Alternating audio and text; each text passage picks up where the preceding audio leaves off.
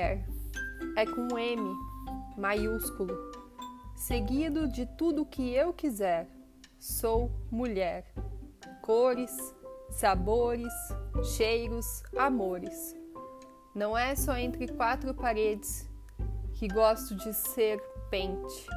Me penteia com os dedos, suor misturado escorre o peito, mas não tropeça.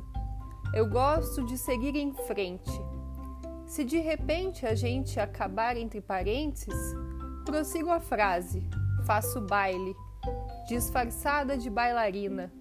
Sonho de menina é ser mulher, mulherzinha, mulherão. Quando eu quero, abaixo o tom para envolver, nos enrolar. Passa por baixo do meu batom, deixa ele borrar. Faz rabisco da gente, toca tudo. Feito fita e disco, vitrola.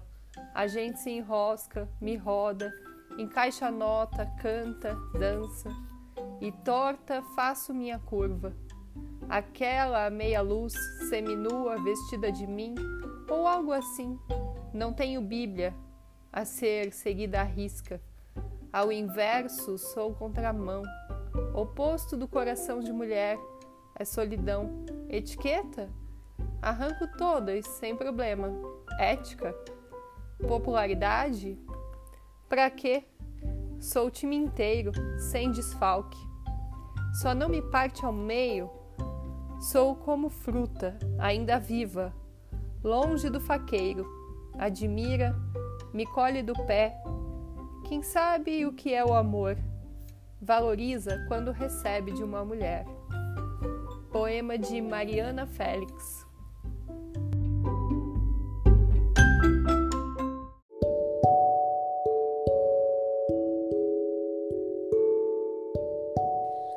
Susan dos Anjos é a nossa convidada de hoje aqui no Momento Insano.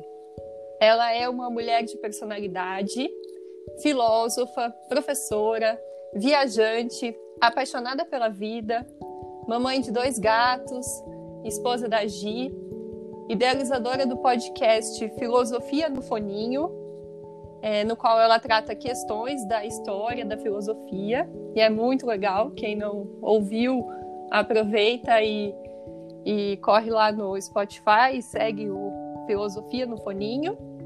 E seja bem-vinda aqui, Susan, no Momento Insano. É uma felicidade ter você aqui com a gente. Tudo bem? Yeah. Tudo bem, obrigada, Roberta. Obrigada pela apresentação, obrigada pelo convite, fiquei muito feliz de participar. É... Eu gosto muito do Biblioteca de Papel. Ele é um podcast que está me levando para um lugar assim de nostalgia, porque quando eu era criança eu gostava muito de ouvir histórias, né? Eu tinha os disquinhos coloridos que, que eram de contação de história. E agora o podcast está cumprindo essa função, né? Então eu coloco vocês, vou ouvindo, vou conhecendo é, leituras que muitas vezes eu não teria acesso se não fosse o, o podcast. Tá bem legal. Ah, legal. Aqueles, o disquinho de vinil, né? Você fala. Sim, uh -huh. eu, eu tinha, eu tenho, inclusive, ainda, né? Muito legal. Ah, Nossa, que legal. Também. Uh -huh. Sim. Sim, maravilhoso. É, a nossa ideia começou exatamente assim por isso, né? Porque a gente ia fazer as rodas de leitura esse ano, né? E uhum. aí com a pandemia a gente não fez. E aí eu fiquei nessa ansiedade, assim, mas gente, eu quero ler as Sim. histórias. Sim. Mas que eu tô bom. achando bem legal, de verdade. É, que legal.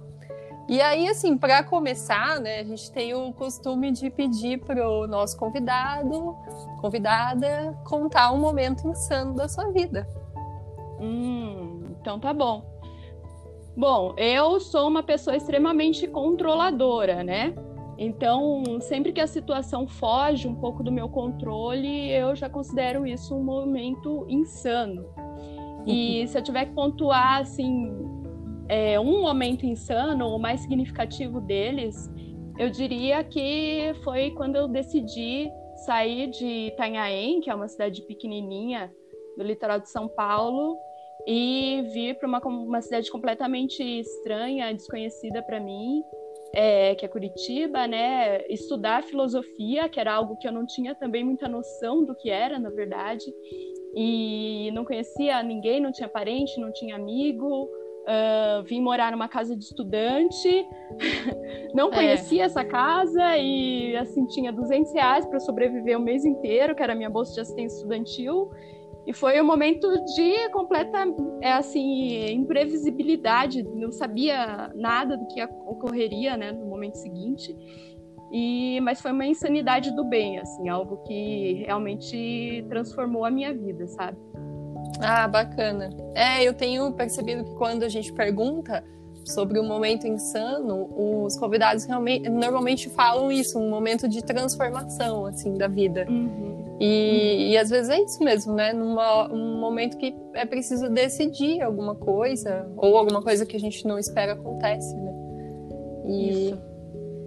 E eu queria também que você me contasse um pouco sobre o podcast, o Filosofia no Foninho, que, que eu falei um pouquinho na introdução, mas eu queria ouvir de você como que surgiu a ideia, como que está uhum. sendo gravar, né? Como, queria que você contasse um pouco. É, o Filosofia no Foninho é um podcast muito recente, né? A gente está indo aí agora para o nosso quinto episódio. É, ele surgiu da necessidade de aproximação com os meus alunos, né? Então, eu sou professora, estou desde março trabalhando de casa, nesse contato virtual é, com os meus alunos, que tem sido bastante desafiador. É, e cada vez mais eles têm demandado esse, esse contato né, comigo, que sou a professora deles. E aí, pensando nisso, eu já tinha tentado outras possibilidades, então já tinha tentado gravar vídeos, já tinha tentado é, gravar, mandar textos, enfim, nada disso tinha surtido muito efeito, né? Uhum. E aí surgiu a ideia de fazer o podcast. Então já conhecia por vocês, é, pela Gi também, a, a, o mecanismo ali de funcionamento da gravação. E aí comecei a gravar, estou achando uma experiência incrível, assim, isso tem me reconectado com a filosofia, com o meu trabalho, sabe? É um podcast pensado para não filósofos, né? Um podcast Sim. de filosofia para não filósofos. Então é uma introdução mesmo à filosofia e às grandes questões e ideias que vêm sendo discutidas na história da filosofia. E assim, tem, tem dado um resultado bacana. Eu sinto que agora os alunos estão ouvindo de fato, não só os alunos, como outras pessoas que muitas vezes não tiveram filosofia na escola ou que é, de repente querem rever alguns conceitos, algumas discussões, também têm comentado lá, dado um retorno bem positivo sobre esse projeto. Ah, eu achei maravilhoso, porque é, eu adoro filosofia. E é realmente, né, que nem você falou, a gente não vê na escola, depois não vê na faculdade, vai se afastando, né? E Sim. aí, e, ou às vezes quando tem acesso é algo muito complexo. E aí uhum. também a gente não entende a linguagem. E assim, no podcast eu achei perfeito. Nossa, para mim tá sendo ótimo. Que bom. e aí, falando nisso, eu queria que você me explicasse o que, que é a filosofia. A filosofia, olha, é difícil. Essa questão aí, a, durante toda a história da filosofia, ela vem sendo pensada. Eu acho que até hoje ninguém encontrou uma definição muito boa para isso, né? Uhum. Mas eu gosto de uma frase que nos dá muito o que pensar, que diz o seguinte: é a filosofia é um tipo de conhecimento com o qual e sem o qual o mundo permanece tal e qual. Não que eu concorde com essa ideia, né, mas ela nos dá muito o que pensar sobre é, o estatuto que a filosofia tem na nossa sociedade hoje. Então, se a gente parar para pensar é, nesse, nesse padrão de comportamento que a gente tem, né, de pensar assim no sentido da utilidade da nossa ação, de imediatismo, né? É, uhum será que ela faz algum sentido? Então, faz algum sentido a gente se questionar? Faz algum sentido a gente refletir sobre as coisas, refletir sobre o mundo, refletir sobre quem nós somos, né? Eu diria que sim. Então, para mim, a filosofia ela tem esse papel, né? Se ela tem alguma utilidade, não, talvez não do ponto de vista prático, mas alguma utilidade como um, um, um empoderamento pessoal mesmo, é justamente dela servir como um instrumental como um mecanismo que nos permite é, compreender quem nós somos, compreender a nossa realidade, compreender é, como é que funciona o mundo, por que, que eu estou aqui, né? É, qual que é a finalidade da nossa existência e tudo isso a filosofia nos permite pensar. Esse é, para então... mim é o então, papel dela. É, é fundamental, né? Porque se o, é. o que nos diferencia dos animais é a capacidade de pensar, então. Exatamente. A gente precisa, né? Mais ou menos que nem as discussões sobre o que, que é arte, né? O que, que é uhum. literatura. E, e às vezes a é gente abre mão disso, né? É, a gente se é afasta, uma capacidade né? que só nós temos, que é o pensamento, a reflexão, e às vezes a gente não se empodera disso, a gente deixa para lá, deixa a vida nos levar. É, né? a gente vai no, no, no, efeito rebanho, né? Da moral do rebanho uhum. do Nietzsche. E aí Isso, no automático. No automático, né? É, e aí também queria que você contasse pra gente como que tem sido essa pandemia do coronavírus, né? Você falou um pouquinho aí que não tem visto seus alunos, e o que, que mais que te afetou, o que, que mudou, as reflexões também que você teve. Olha, pandemia não tem como a gente falar que é algo positivo, né? A pandemia é sempre algo muito ruim. É, a gente está tendo uma experiência muito complicada assim no nosso país de, de vivenciar é, essa pandemia junto com o desgoverno, né?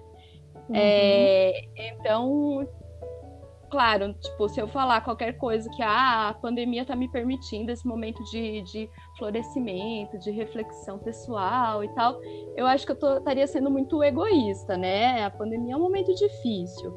Ela nos coloca desafios, né? Sim. E os, os desafios acho que que têm sido muito grandes, assim. Primeiro, tive que reinventar uma, uma forma de dar aula, né, que era algo que eu, que eu já tinha certo domínio no espaço presencial, mas que eu tive que reinventar isso e trazer isso para dentro de casa. Eu vivi várias fases nessa pandemia, né? Então, eu tive um primeiro momento de superprodução, assim, no sentido de uma produção alienada mesmo, sabe? É, de, acho que ah, teve, teve um momento, assim, que a gente se empolgou, né? Ah, vou ficar em casa, vou dar uma descansada, né? Sei lá. É, é, então eu tive esse momento também, mas o primeiro foi, tipo, não, vou fazer tudo que eu preciso fazer e que eu nunca tive tempo para fazer, eu vou fazer Isso. agora, sabe? Mas assim, aí eu percebi que não, que isso aí era, era na verdade um afastamento de mim, era para eu não pensar, não conviver ali com o meu caos interno, né? Então, uhum. Então, produzir, produzir, produzir, fazer muitas coisas para não ter que lidar com as minhas próprias questões, né? Tive esse momento. Tive um momento de negação, um momento de desânimo, de não querer fazer nada, deixar para lá. E acho que agora é o momento que eu que eu me reconectei comigo, assim, com o meu trabalho e tal. E o momento que eu estou aproveitando para produzir, mas aí não mais naquele sentido alienado lá, né, de afastamento de mim, mas produzir no sentido de me empoderar mesmo de quem eu sou, me empoderar da minha profissão, me empoderar e tomar as rédeas da minha vida novamente, né? É, e acabar até ajudando outras pessoas, né? Porque que nem o, é. no caso do podcast, acaba que muita gente pode ouvir e, uhum. e amplia, né? Sai assim um pouco daquele ensimesmamento, assim, né? De ficar, é. né? E agora? Não posso mais sair. É complicado. Traz uma satisfação, né? Uhum. Você chegou a ter medo da morte? Medo da morte?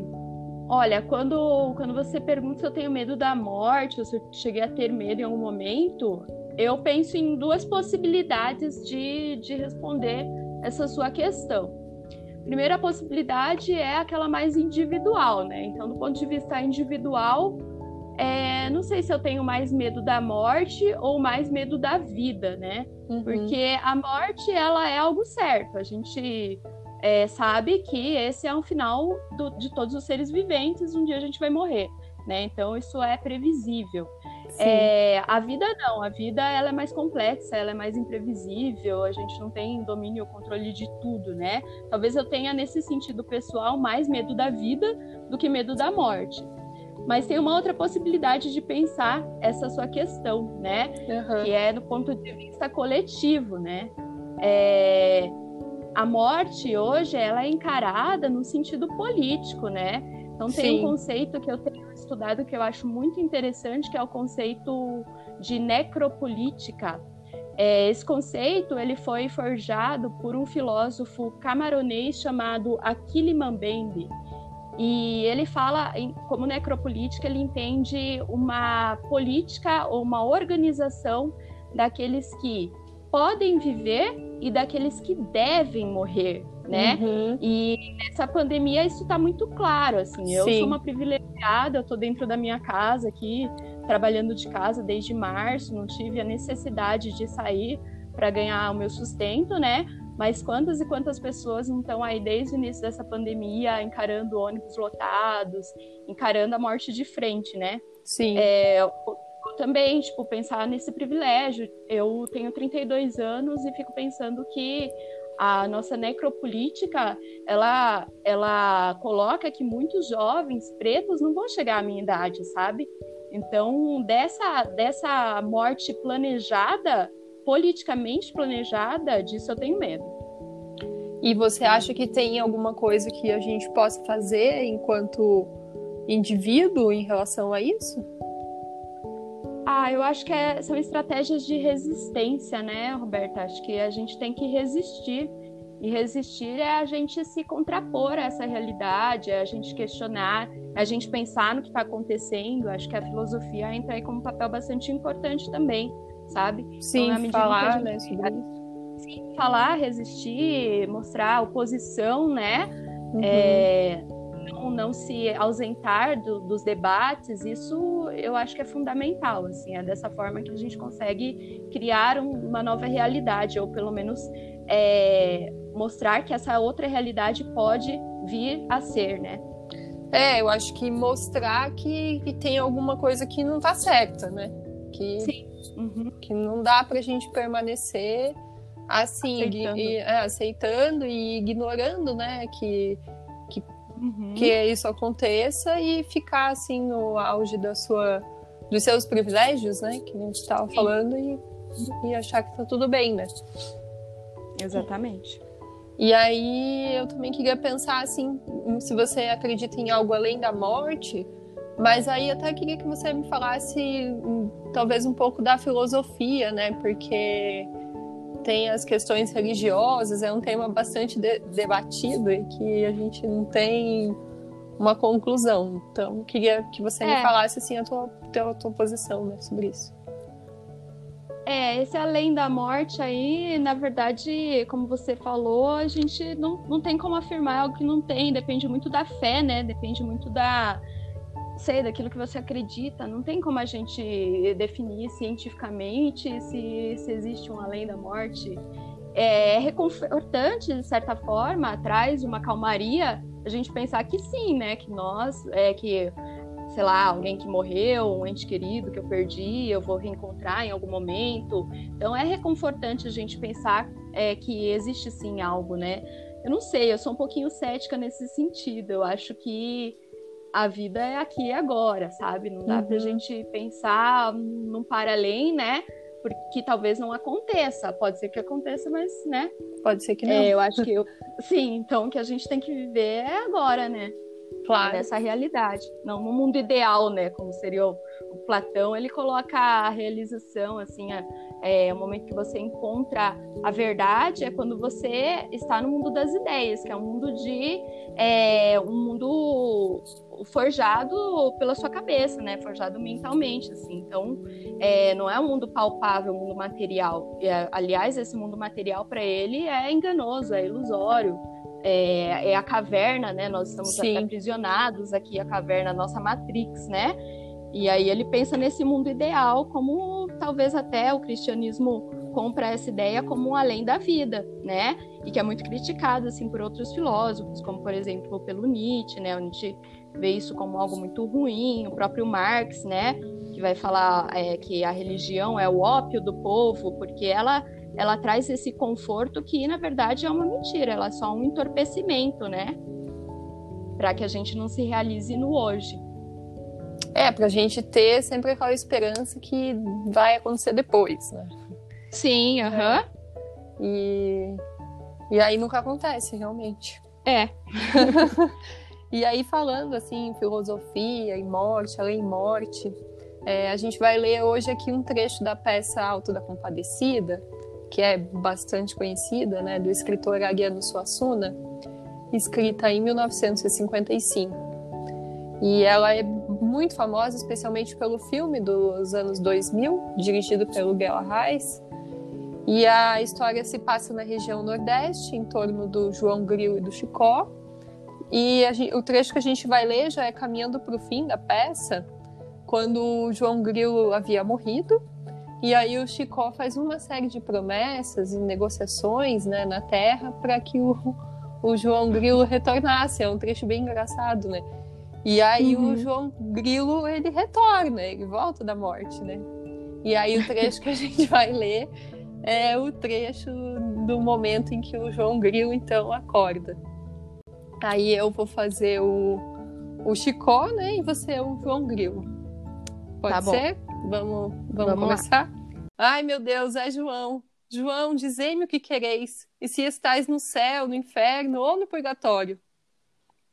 Olha a besteira dele, fica logo com fala de alma. João, dizei-me se estás não sei o quê. Tenha vergonha, Chicó, estou vivo.